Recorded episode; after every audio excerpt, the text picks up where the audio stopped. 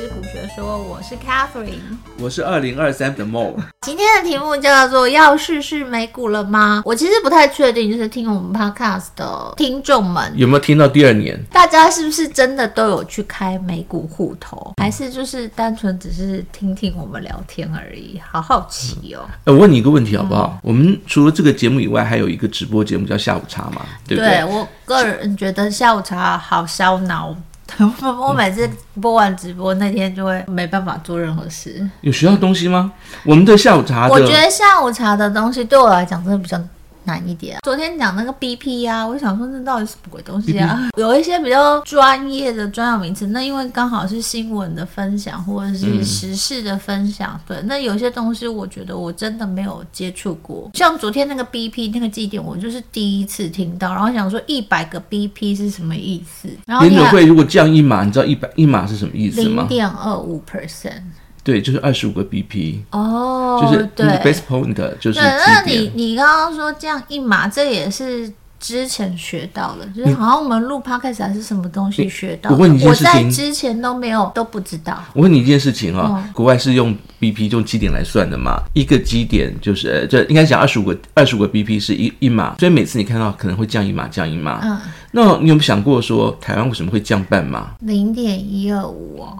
对啊，台湾你有听过降半码或者是升半码？我不知道，我其实没有很注意。好，我跟你讲，这是台湾自己发明的。嗯、对于国外来讲，他们不可能会降半码，嗯、因为那个二十五除上一半是十二点五，他们不会除。所以一个 BP 就是零点零一的意思吗？对，一百个 BP 就是正好是一趴。所以一个 BP 就是零点零一。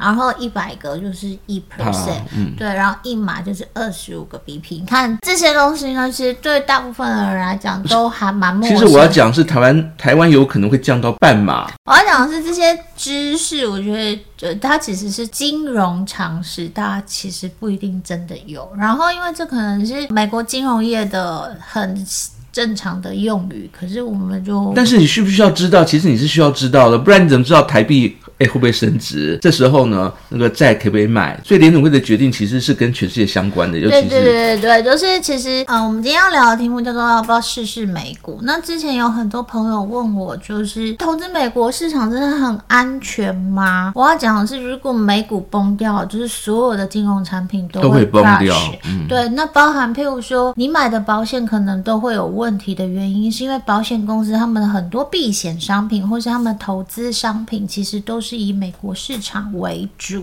比方说，哎，这个美国市场如果发生什么大事件的话，所有的金融商品都会受到影响。而且，美国股市是全世界最大的股市，嗯，不管是台湾的，比如我们讲说台湾的，我们讲富邦人寿或是国泰人寿，他们的很多就是投资商品，因为他他除了收我们的保险金以外，他拿到保险金之后要去做再投资的动作，他再投资的动作有很大一部分一定是放在。海外市场，不管是买债券或是买股票市场的产品，其实就是。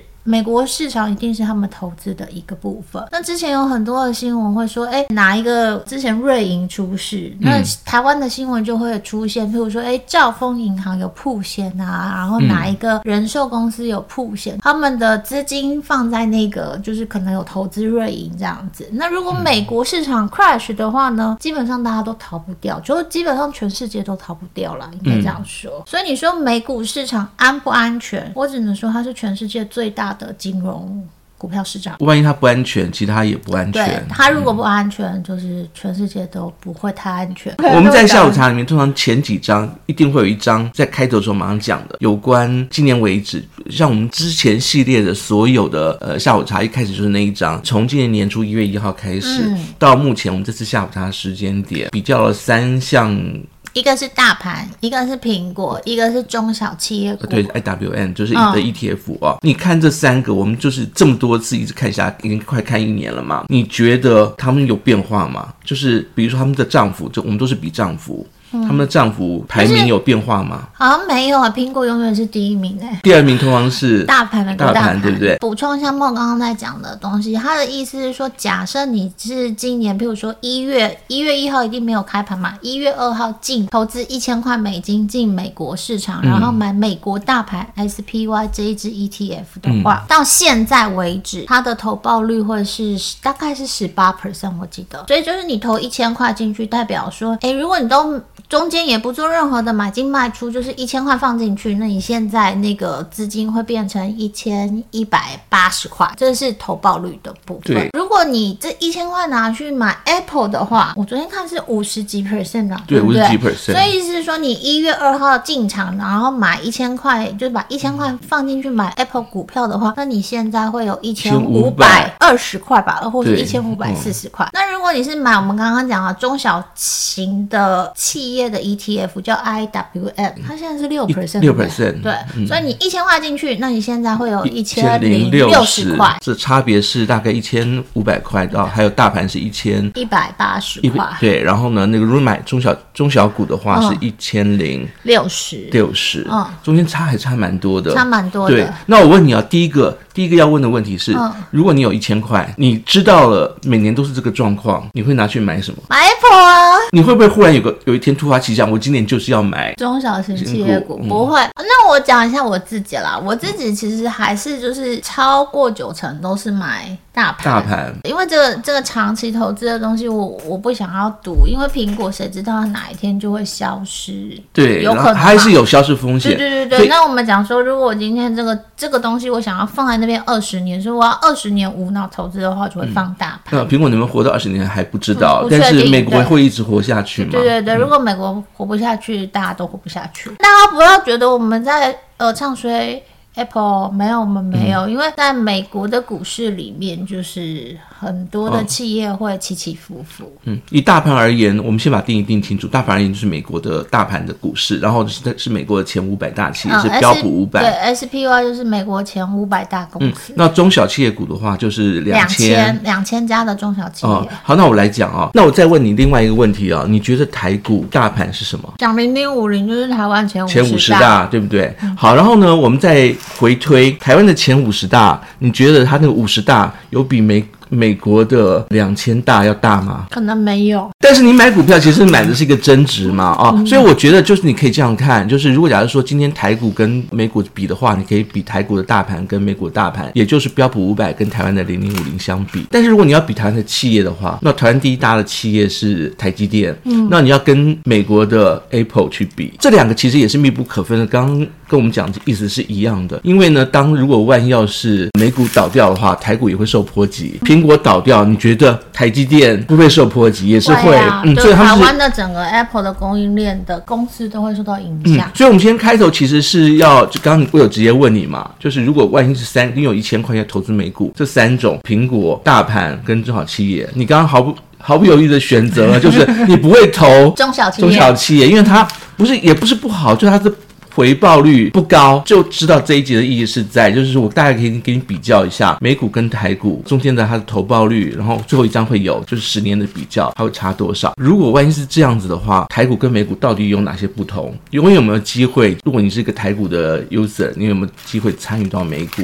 你要花费什么样的 effort？大概今天这集的主要的目的是在在这里。那呃，我们的谢子西瓜味大边，你会选择一个好的？刚刚提到刚刚的抉择，你会选择一个你觉得对自己好的？但是我自己周围我知道的朋友们，因为生活在台湾嘛，他真的玩美股的好少哦，嗯，就是少到你觉得怎么会这样？对，怎么会这样？明明就是比如说你玩台股，你怎么投资苹果？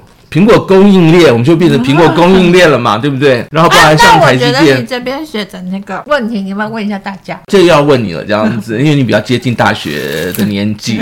你人好好。这跟我比，不是应该问，但是我觉得我们的听众大概应该都有孩子。如果你的孩子就一个孩子要投资嘛，对，有一天要上大学了，就跟你有一千块钱是一样的，你要投资。对，然后呢，他有两间学校都录取他，一间叫做台湾大学，一间叫做哈佛大学。你会让他？去念哪一个？我们不考虑，就是财务问题，就是都没有问题，就金钱上 support 都没有问题。他可以去念哈佛或者是念台大，嗯、这两间好学校。我先这样讲，我没有任何诋毁 台大都是好学校。但是如果你有这样的选择性的话，你就一个投资嘛。你会选择哈佛啊？理理论上这个是比较多人的选择，我不要讲一定，就多人的选择嘛。所以，我们今天提供一个一个问题出来，这个 topic 就是说，呃，是不是应该也考虑一下，对于台股的优势来讲，你是不是应该也考虑一下美股？呃，如果你去美股的话，会有什么样的呃门槛或 offer 这样子？好，我们第一个来先来讨论第一章啊，为什么不是台股是美股？然后呢，为什么不是台大哈佛？的意思是这样子啦，我们做个比较。第一个，它不同的地方是，你要知道，如果你玩美股的话是美金，美金计价。然后然后呢，如果你玩台股的话，你买卖都是以台币为止，这是第一个最基本的不同。呃，如果你是买 Apple 赚的是美金，对，我们就因为我就是生活在台湾嘛，我赚的也是台币，跟你不太一样，因为你赚的是美金。所以对我来讲，就是如果我今天是拿台币去投资美国，我就会有换汇的问题。那当然汇率比较好的时候，去年可能是有到二十七、二十八，到今年涨到三十二，其实就会赚到所谓的汇差。的部分，嗯、那当然反反向过来的话，就有可能我现在换是三十二，可是它有没有可能一天美金跌到二十七块、二十八块？有可能，所以我就会有汇损的部分。所以假设我今天是用台币去投资美股的话，就是汇差是一定会产生的，只是说赚钱或是赔钱。嗯、那我自己的操作其实是固定每个月换，因为我也不知道美金要汇费要手续费，不是不是，我我是说先存在台湾的时候，嗯、譬如说我假设啦，我每个月就是会存一笔钱，我们讲说一万块台币好，嗯，那我这一万块到底要哪时候换汇？我又不知道美金到底会涨会跌，因为我也看不清楚。我就选择最笨的方法，我就是每个月换汇，就是我把我存下来一万块直接每个月换。但长期看下来，它其实就摊平了。所以我自己在看，我就是我这几年换汇下来的汇率，大概其实就是落在三十。就当然之前有二十七、二十八，我有换到，然后现在三十几块、三十二块，我有。换到，所以整个平均汇率大概就是落在三十上下，所以我觉得用这个方法去做汇率的避险是一个还不错的做法。我要再加一个观念，你刚刚讲的汇差，嗯，汇差只有在花钱的时候才会产生汇差。对啊，可是我在换汇的时候也会有哦。对，换汇时候也会有。对，因为譬如说，我现在假设是二十七块、二十八块换的话，我就可以多换一点美金啊，就可以多汇一点美金过去。对，这也是对的。那另外一个是领出来的时候的汇。但是它的对，如果假如说你换的时候是贵，嗯、你花的时候也是贵，其实就没有差了。你在外头或换的时候便宜，花的时候也是便宜。所以我觉得还有一个问题是在当你要用钱的时候，这个钱你要用掉了。它才会变成，就是那个当时的那个汇差才会反映在最终的状况。那我要提的就是，如果你不花，你是按照一个存股的概念，像我们刚刚提到，就是时间一拉长了，它的投报率就会产生差异嘛。每次下午茶讨论就是今年年初到现在为止，对不对？那当有差异的时候，这个差异是反映在同一个基础上面。我在想说，如果你要从台股换成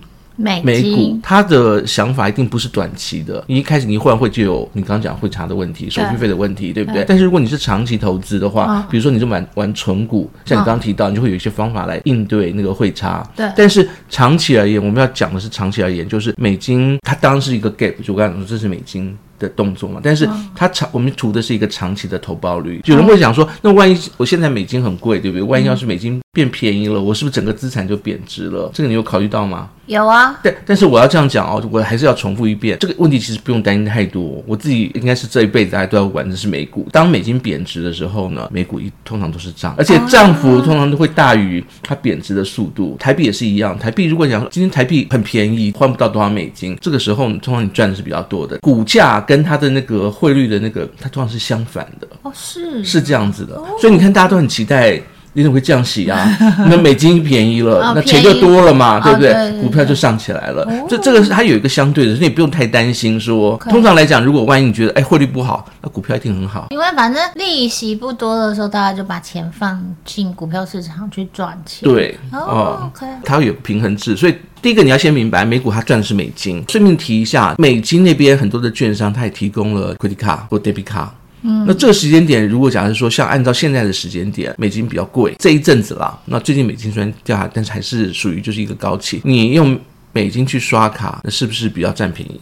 对对？类似像这样，所以呢，也不用太担心它的美金的价值的问题。但是基本上你要明白，在那边赚的都是美金。第二个要提的就是地缘政治风险跟外资，因为我发现外资可能跑来跑去，跑来跑去原因除了刚刚讲到他要来台湾投资，可能需要把那个美金先换成台币，所以可能他第一个担心的是那个呃美金的价值，第二个担心就是地缘风险。巴菲特为什么撤资台积电吗？如果你要找一个最安全的地方的话呢，我还是建议就是美国市美国市场，因为那边比较不容易被打到，都是他们去打人家，都是代理人战争了。代理人战争一起来，就是别的国家就遭殃。台股跟美股另外一个区别是，台湾可能会成为呃中美之间的代理人战争的战区。台湾比较有机会发生战争的风险。如果你你预备是要玩纯股，纯股一存都是二十年以上，你要。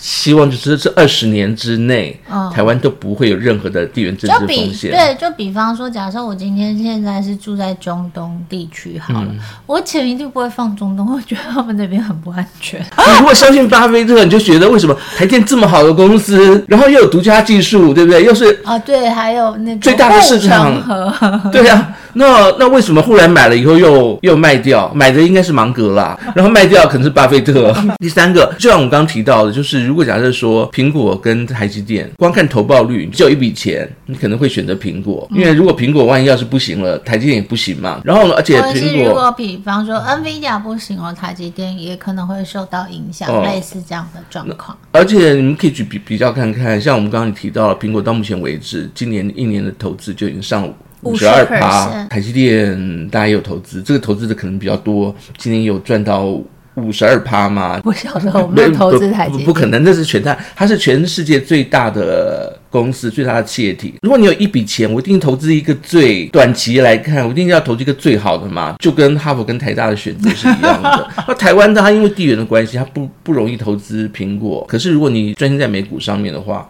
你就直接买啊，你也不用担心它太贵，因为美股是一股一股买的，对，而且算投报率嘛。一股现在是 Apple 大概是一百八，所以换算成台币，一股大概就是五千，不到六千块，不到六千块。而且投报率是一样，投报率不会因为你买的少就变得比较少。那你买一口六十万，台积电还买。差不多，台积电五十万，吓死人。对对对，差不多就跟台的、嗯，你买一口一百股六十万，跟台积电现在差不多。可是你的投报率是五十 percent。对啊，类似这样。我们只看 只看投报率，不看贵或便宜，因为基本上来讲，它不会太贵。美国上次有一个统计，在下午茶也说过，美国它现在基本上来讲，它的那个每个月花掉的收入，基本上有百有百快百分之四十的投都放在股票市场。股票市场，他在讲的是一般人哦，就是、一般人、哦、一般大众、嗯，对他们不太会存钱。嗯，他们就会把钱全部都拿去花掉，要不然就是买债买，存钱很少，大部分是放股票。这一点就是要提，它是你要如果你要投资全世界最大的企业体，比方说我们刚刚讲的 Big Seven，就是苹果啊、嗯、Meta、Tesla、嗯、Nvidia、Amazon 跟 Google，全部都在美国。再就是那个交易所的资金流量跟资金量，要每天交易的的数目。标普五百有一个定义说，你要能够进入前五百大，不仅是你的体量大。你的那个每天的交易数目要非常活络，哦啊、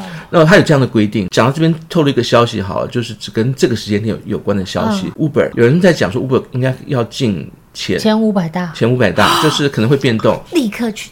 观察之前已经这个消息出来了，然后它已经飙高了，然后它可能会被纳进去标普五百，可能会踢掉一些不行的。它的总体量已经其实已经远远大过标普五百前五百大，可是为什么它一直没有进去呢？前几年是因为那个它的收入还要保证这家公司有固定稳定的几年的收入，它才能够进入前五百大。特斯拉就是这样进去的。还有除了这个以外，还有就交易量。买它买卖的人要高多到一定程度，他才能进前五百大。他们管制事实上是很好的，这样子。对，像 Lululemon 之前也是进嘛，进前五百大，没有跟到，太可惜了。然后呢，那个交易所它有保证这样的资金流量跟那个才能够进，比如说我们买大盘才能进入大盘。按照这种方式的话，如果你需要一个。很容易买卖，流动性高，又保证是前五百大的美国公司的话呢，哎，你就可以买标普五百。零零五零有这样子的规定吗？应该也是有，但我因为我跟零零五零不熟，对对对，我也不知道它的定义是什么，所以我不敢乱说。那边的交易量跟那个资金每天资金流量都非常的高，大概是就所以就是选择交易所嘛，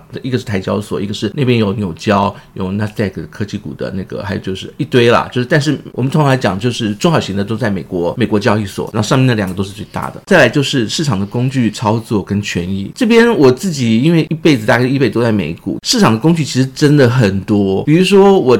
当时第一次在问台股的时候，我问到一个操作是说，如果到点停损，就是那个万一要是。我们叫 stop call，如果万一股价到了一个什么程度，它自动帮我操作，那这个台湾就不是所有的银行提供的工具都有。在美国那边，不仅是这种工具很常见，量化交易分析的工具也很常附在里面，操作上面、设定上面也都非常的严谨，选择也多。然后它的权益其实也还不错。市场的工具其实它不太一样，但是它的复杂性跟操作的那个灵活度，我觉得比台湾这边提供的更完整一些。再来就是市场的管制跟责任资讯，你知道，其实台台湾很封闭，台湾管理很多，但是他们管的东西不太一样，像是那边都有公开资讯可以马上查得到，就是比如说我们不是之前才讲说我们要提供一个工具，就是下午茶的工具，每个分析师说的话，对于每一只股价它的那个估价、估值，这都查得到，谁卖了多少股票。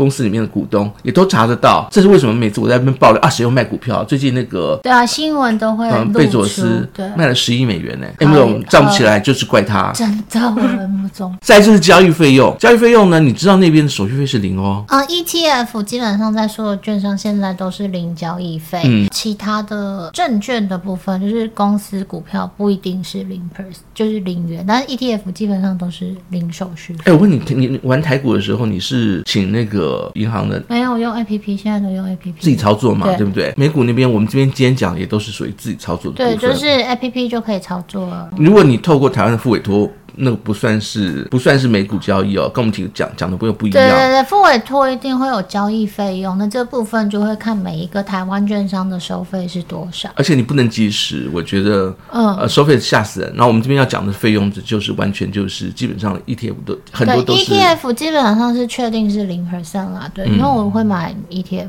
都没有交易费，嗯，可是我也没有卖。然后再来就是延伸商品跟期权，我觉得那边变化比较多。像是台湾的期权是走欧式的嘛，它自制期权。那么美国那边叫选择权，嗯、选择权就是你可以你可以放空，你可以买干什么。包括我们之前提到那些工具上面都有附这些资讯，就有点像是除了看球赛，还有签赌的动作。呃，在下午茶里面我都有晒我的水单嘛，就是 history 的历史交易资料。每次看下午茶的人都会期待说，哎、啊，这个月可能就是可以赚多少。我不能跟大家讲说一定可以赚多少，但是我。至少是有我自己的经验分享，有的时候觉得啊，这个好拿不出来，然后下次下午才要开了。那我们现在目前的那个赚的不够多，所以我就加了两一两笔，把它变成期权。那资料就很漂亮，就很好看，这样子。对，因为期权它又会有杠杆部分，所以比方说我买 Apple 股票，可能 Apple 涨五 percent 好了，那你透过 option 的操作，你可能会有三倍、四倍的回报率。哎，你知道台湾的当冲，当台湾的当冲其实是因为它是。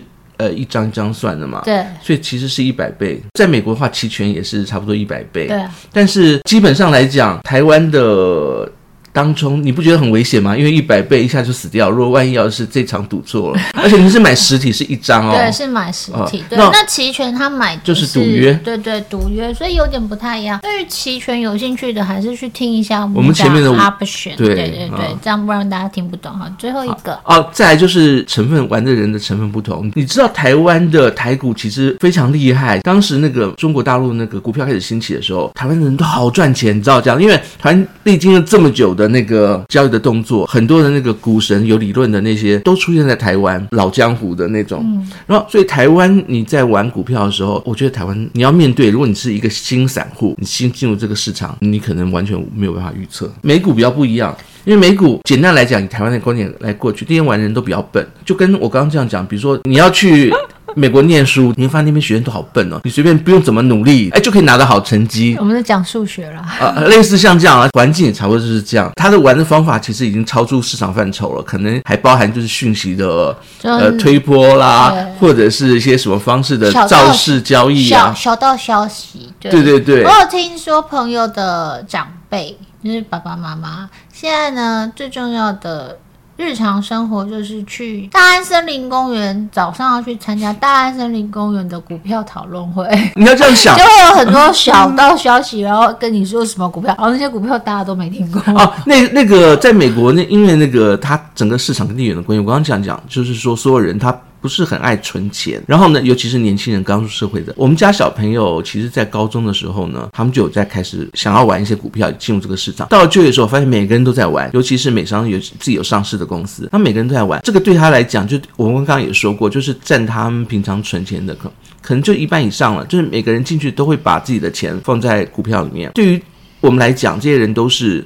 出入市场的小白，他们的散户力量其实人真的比较多，就把它这样想，就有点像是过去那边比数学，你这边要花很多的的方法方法去研究，做一些就是策略分析，然后呢市场分析，然后还要反着来，每个人都知道，然后呢已经到了一个很高级的一个数学体系了，但是你如果你以这样的水准进入美国市场，哎，最少你们的对手都很很弱，这样。啊，第二个呢，它有大概百分之六十以上的机器人，这是很很多年前的那个资料，现在可能更多。所以机器人就是它在下午茶讲，对，它是做程式操作。比方说像 ETF，对他们来讲就是基本上就是机器人交易，城市是写死的嘛。像你刚刚讲的 SPY 五百是被定义干净的，所以什么时候要选哪些股票，什么时候要卖哪些股票，那都是机器人直接。在做交易，ETF 占美国的美股的交易量又非常的庞大，嗯、因为它现在全世界最大的两只 ETF，VTI 跟 SPY 应该都有上兆的资金投在里面，那每天的交易量都是非常的庞大，那 million 在算，我在讲的就是美金，而且它的买卖基本上都是机器人呢，就是那个写好的程式，程式的话呢，如果你知道它是怎么运作，你知道它的周期时间的话，其实就它就变成一个很笨的交易者，它唯一能够占。就是优势的地方是速度，比如他觉得某一点发生了，他马上就买进；哦、某点发生，他马上就卖出。但是他的策略、他的想法，因为已经是写好的程式的，如果你能熟悉的话，他不会跟台湾一样，就是很斗心机的，你就能够在上 对在上面就是赚比较多的钱，就是一个比较朴实的、淳朴的、单纯的市场交易。我们这边多花点心机，很容易就能够胜出他一般的统计胜率。好，这个是为什么选美股的原因。那这一集就这样子喽，我们见，拜拜，拜拜。